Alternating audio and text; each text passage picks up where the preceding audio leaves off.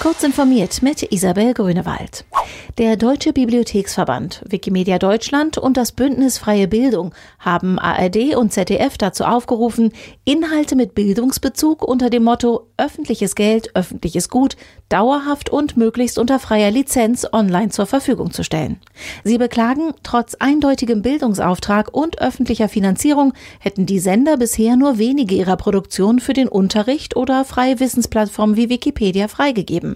Die drei Organisationen haben eine Petition aufgesetzt, die Interessenten bis zum 3. Juli mitzeichnen können. Der überwiegende Teil der Deutschen würde sich momentan kein Elektroauto kaufen. Das geht aus einer Umfrage des Verbands der TÜV hervor. Nur 36 Prozent der Autobesitzer können sich überhaupt vorstellen, in den nächsten fünf Jahren ein Elektrofahrzeug zu erwerben. Allerdings haben nur drei Prozent konkrete Pläne, sich ein solches zuzulegen. Immerhin knapp die Hälfte der Deutschen glauben, dass durch die E-Mobilität die verkehrsbedingte Klimabelastung reduziert werden kann. Gegen ein E-Auto sprechen laut 49 Prozent der Befragten die hohen Anschaffungskosten, 47 45 Prozent halten die Reichweite für zu gering.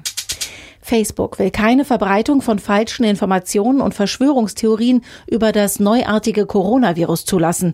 Das Online-Netzwerk werde sie entfernen und dabei den Einschätzungen globaler Gesundheitsorganisationen folgen, kündigte Gründer und Chef Mark Zuckerberg an. Zudem werde keine Werbung zugelassen, mit der die Krise ausgenutzt werden solle, zum Beispiel mit der Behauptung, die Produkte könnten die Krankheit heilen. Im Fall der Coronavirus-Unwahrheiten griffen die Facebook-Regeln, die es verböten, Menschen in Gefahr zu bringen, erklärte Zuckerberg. Die Weltgesundheitsorganisation bekomme unterdessen so vielen kostenlosen Anzeigenplatz bei Facebook wie benötigt. Wegen der anhaltenden Ausbreitung des Coronavirus verschieben die Veranstalter der Hannover Messe die weltgrößte Industrieschau. Das Branchentreffen mit rund 6000 Ausstellern aus 70 Ländern, das für Ende April geplant war, soll jetzt Mitte Juli stattfinden. Andere internationale Messen wie der Mobile World Congress in Barcelona, die ETB in Berlin, die Leipziger Buchmesse, der Genfer Automobilsalon und die Handwerksmesse in München wurden bereits gestrichen. Diese und weitere aktuelle Nachrichten finden Sie ausführlich auf heise.de.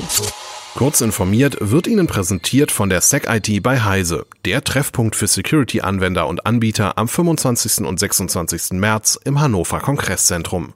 Hier präsentieren sich etwa 60 Aussteller aus dem IT-Security-Bereich. Freuen Sie sich außerdem auf spannende Fachvorträge auf zwei Bühnen, vertiefende Workshops und Expert-Talks und die große SecIT-Party am ersten Abend. Mehr Infos und Tickets unter sec-it.heise.de.